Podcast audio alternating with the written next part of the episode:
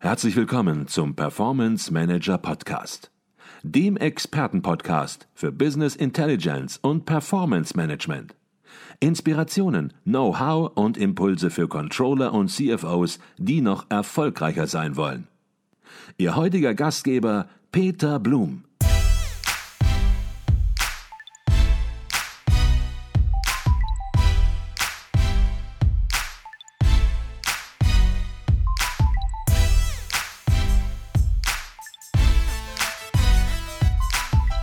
Herzlich willkommen im Performance Manager Podcast. Mein Name ist Peter Blum. Die Preisverleihung des ICV Newcomer Awards findet einmal jährlich auf der Controlling Inspiration in Berlin statt. Und bei uns heute begrüße ich im Podcast die frisch gebackenen Preisträger 2019, Daniel Braun und Jakob Merz von der WHU Otto Beisam School of Management in Wallenda. Herzlichen Glückwunsch zunächst mal und herzlich willkommen bei uns im Podcast. Vielen Dank. Vielen Dank. Danke, dass Eine Urkunde habe ich gesehen, hat es auch gegeben. Erster Platz, erster Platz Newcomer Award, denn Sie haben eine Arbeit zusammen verfasst und da werden wir gleich noch drauf zu sprechen kommen. Auch bei uns im Podcast ein alter Bekannter, Professor Dr. Utz Schäffer, betreuender Professor an der WHU, auch natürlich für Sie, für Ihre Arbeit. Herzlichen Glückwunsch, denn ich denke mal, das ist natürlich auch wieder eine Auszeichnung für Ihre Arbeit und Ihre Universität. und Stelle. hat Spaß gemacht. Und Danke. hat Spaß gemacht noch zudem. Darüber hinaus heute im vollen Studio Dr. Walter Schmidt bekannt aus der intensiven Mitarbeit im ICV, Mitglied der ICV-Jury und Laudator für den ersten Preis und last but not least Nicole Jekel, Professorin für Controlling an der Beuth Hochschule für Technik in Berlin und Vorsitzende der Jury. Ihnen allen nochmal herzlich willkommen im Performance Manager Podcast. Die erste Frage, Frau Jekel, geht an Sie. Sie versuchen mit dem ICV Newcomer Award äh, den akademischen Controller-Nachwuchs zu fördern und ähm, ja, zeichnen dort herausragende Masterarbeiten und Bachelorarbeiten aus. Jetzt gibt es verschiedene eingereichte Arbeiten. Gibt es da eine Linie erkennbar? Ist da eine Linie insoweit erkennbar, dass da gewisse Themenschwerpunkte sind oder sagen Sie, jede Arbeit ist da aktuell anders? Ja, also wir suchen natürlich immer nach Linien und so, aber de facto ist wirklich das immer wie ein Überraschungsei. Mhm. Also Ostern reichen ja die betreuenden Professoren und Professorinnen natürlich die Arbeiten ein mhm. und dann lassen wir uns immer überraschen und da sind alle Themen dabei, von ich sag mal von der klassischen Kostenrechnung bis hin ja jetzt zur Agilität, die mhm. Themen. Ne? Also alles ist dabei. Okay, jetzt ist es ja die Idee, auf der einen Seite Controlling Innovation irgendwo zu fördern und zu erkennen und auf der anderen Seite aber auch ja, die klassischen Controlling-Themen, die auch zu beleuchten, vielleicht mal auch neu zu beleuchten, einen neuen Anstrich zu geben, einen agilen Anstrich manchmal vielleicht auch. Und ähm, ja, wie sieht der Auswahlprozess bei diesen ganz unterschiedlichen Arbeiten aus? Wie bewerten Sie die Arbeiten und wie kommen Sie dann zu den Plätzen sozusagen? Also die Jury hat fünf Kriterien einmal ausgewählt. Und das ist Nummer eins natürlich die Wissenschaftlichkeit, Nummer zwei die ähm, Fragestellung aus der Praxis, Nummer drei die praktische Umsetzung, das ist uns immer ganz wichtig, Nummer vier die Innovationsfreudigkeit, auch wir nennen das auch manchmal Kongresstauglichkeit, ganz simpel, aber eigentlich mhm. geht es ja um Innovation. Und das letzte ist, sich mit dem ICV auseinanderzusetzen passt es in das Wertesystem des ICVs oder wenn nicht, dass man das schön kritisch diskutiert und reflektiert. Okay, wunderbar. Jetzt wollen wir uns natürlich mit der Arbeit selbst befassen. Die steht im Zentrum dieses Podcasts und die Arbeit lautet Agile at Controlling. How can Controlling support different degrees of agility in organizations? Herr Merz, Herr Braun, das müssen Sie uns jetzt ein bisschen auf den Punkt bringen, vielleicht auch ins Deutsche mal übersetzen. Und ja, was sind so die, die wesentlichen Highlights, die wesentlichen Erkenntnisse, die Sie in Ihrer Arbeit erarbeitet haben? Ja, ähm, das ist sehr richtig. Das hört sich ein bisschen sperrig an, der Titel. Ähm, aber letzten Endes haben wir uns angeschaut, immer mehr Unternehmen wollen agil werden. Ja. Und im ersten Schritt haben wir uns angeschaut, wann macht es überhaupt Sinn für ein Unternehmen, agil zu werden. Mhm. Bevor wir dann im zweiten Schritt uns angeschaut haben, wie sieht das Controlling in verschiedenen Agilitätsgraden aus? Und was sind da die wichtigen Sachen und was sind die Faktoren, die man beachten muss? Und wir haben herausgefunden, dass letzten Endes die, äh, die, die Kundenbedürfnisse einerseits das Wichtigste sind und dann andererseits, wie äh, strukturiert man das, die Controlling-Funktion? Ist sie zentral oder dezentral strukturiert? Okay.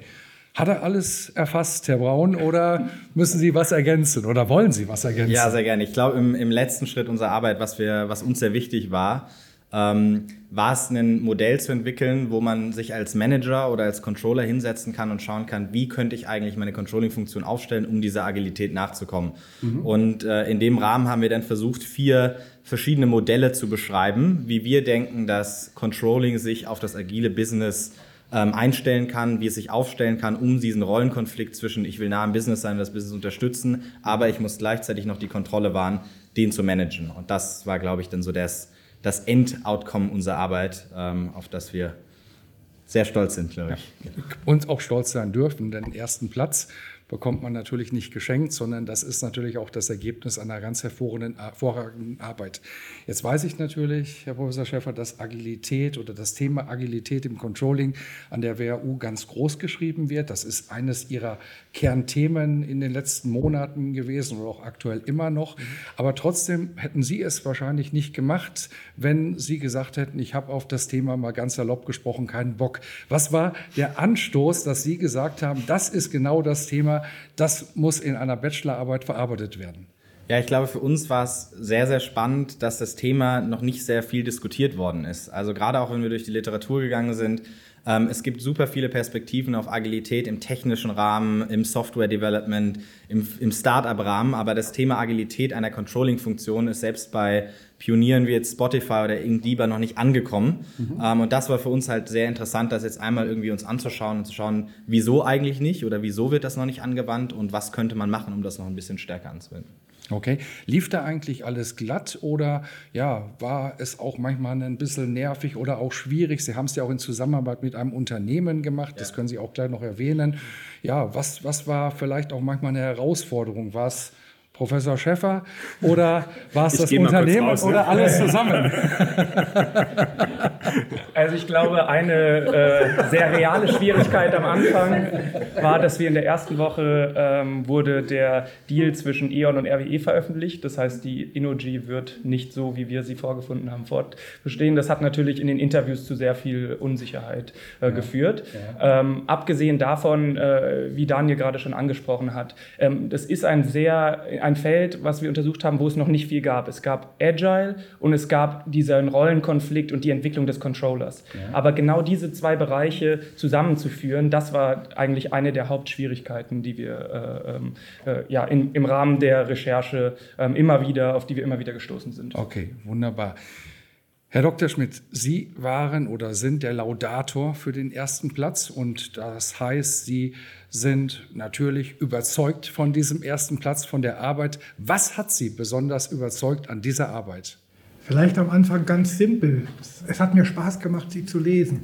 Mhm. Das ist bei früher Diplomarbeiten oder heute Bachelor- und Masterarbeiten, wir haben sehr viele gelesen in der Jury, das ist nicht selbstverständlich. Mhm weil die beiden haben es verstanden, doch das, sagen wir mal, ein bisschen, vielleicht darf ich das sagen, schwammige Thema äh, und komplexe Thema einfach aufzubereiten. Mhm. Sie haben eine praktikable äh, Definition gefunden und etwas, was auch ganz selten ist. Sie haben fundierte Wissenschaftlichkeit mit guter Praxisanwendung mhm. verbunden. Das gibt es nicht oft in der Literatur. Mhm. Und diese beiden Dinge, dass es mir Spaß gemacht hat und auf der anderen Seite, dass es wirklich beide Seiten gut verbindet, das hat mich zu der Überzeugung gebracht, sie für den ersten Preis vorzuschlagen. Und die Kollegen sind mir alle gefreut. Wunderbar. Jetzt hat sich ja der ECV wirklich für die praktische Controllerarbeit verschrieben. Und es geht darum, ja, das praktische Rollenbild des Controllers nach vorne zu bringen, den Controllern in der praktischen Arbeit in Unternehmen entsprechend vor allen Dingen zu helfen. Und wenn man das jetzt darauf mal runterbricht, wo sehen Sie den Nutzen der Arbeit äh, von Herrn Braun und Herrn Merz ganz konkret für Controller? Vielleicht können Sie da so ein, zwei Punkte herausarbeiten. Also das Wichtigste ist, Sie haben eine sehr einfache Matrix gebracht, wo man sich positionieren kann. Weil nicht jede Aufgabe im Unternehmen muss gleich agil gemacht werden.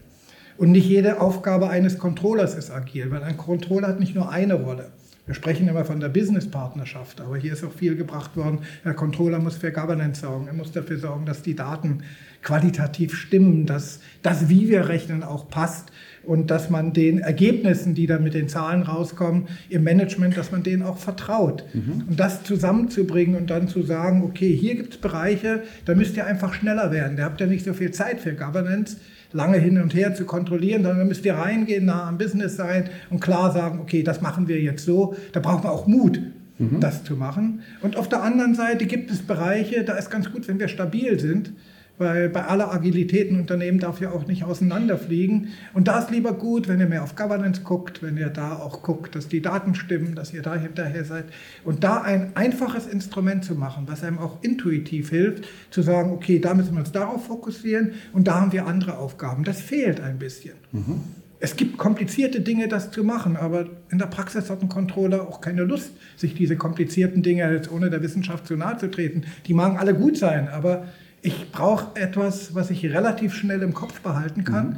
und was mir einfach eine Orientierung gibt. Und das ist mhm. ganz selten, dass sowas kommt und das in der Bachelorarbeit. Also ich kann nur noch mal sagen, meine Gratulation. Wunderbar. Bei fast jeder Controller-Fachtagung, Controlling-Fachtagung geht es inzwischen um Digitalisierung. Wahrscheinlich nicht nur bei Controlling-Fachtagungen, sondern bei fast allen Tagungen hat man fast den Eindruck.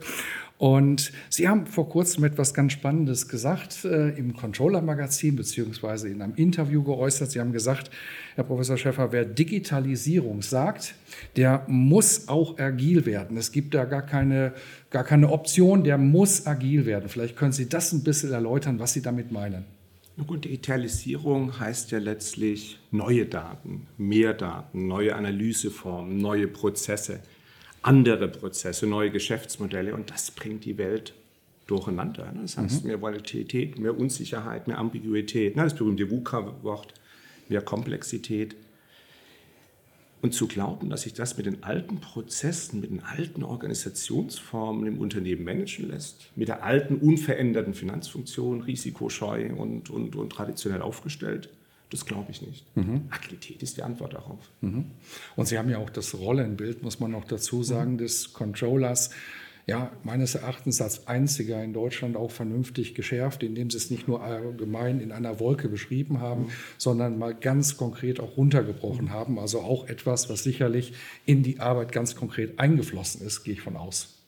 Ja, lief parallel, aber in der Tat, ne, so aus diesen ganzen Aktivitäten heraus ist es in der Tat auch mit entstanden. Und wenn Sie sagen, Sie haben das, ist ja nett, das war eine mhm. Delphi-Studie, da haben ganz, ganz viele Experten wirklich mhm. einen Beitrag geleistet. Und ich glaube, es ist in so einer Phase auch eben zwingend, dass man sich nicht in den Elfenbeinturm zurückzieht, sondern ganz verschiedene Perspektiven. Wir hatten da Berater drin, wir hatten da natürlich gestandene Praktiker drin, mhm. wir hatten da Professoren drin. So ein bisschen die gleiche Geschichte wie hier, äh, wo ne, die Inochi, ein Herr Olms, äh, seinen Input gebracht hat, wo ein Professor seinen Input gebracht hat. Natürlich liegt mhm. die beiden. Sie müssen einfach verschiedene Leute zusammenbringen, ne? mhm. möglichst verschiedene Perspektiven gemeinsam irgendwann die Problemlösung ansetzen. Wunderbar. Die letzte Frage bei uns im Podcast ist immer die gleiche und die möchte ich natürlich auch hier in der Runde stellen. Das fällt mir allerdings nicht ganz einfach oder vielleicht auch doch, weil Sie haben diese Frage schon beantwortet und ja, ich sag mal, wenn man an der Uni ist, fällt sie schwer zu beantworten. Aber ich glaube, Herr Schmidt, Herr Dr. Schmidt, Sie sind dafür geradezu prädestiniert. Was würden Sie jungen Controllern, was würden Sie denen raten, die von der Uni kommen möglicherweise, die gerade den Berufsstart hinlegen, so wie Herr Braun und Herr Merz, was würden Sie denen raten? Worauf sollte man achten, damit es mit der Karriere in die richtige Richtung geht? Ich denke, vor allem sollte man darauf achten, dass das Umsetzen von Dingen mit Selbstorganisation zu tun hat. Weil wir können alle möglichen Strukturen schaffen und sonst was. Wenn wir das nachher ausführen, dann kommen tausende Faktoren zusammen in jeder konkreten Situation. Da können wir nicht jedes Mal fragen, da müssen wir uns selbst organisieren.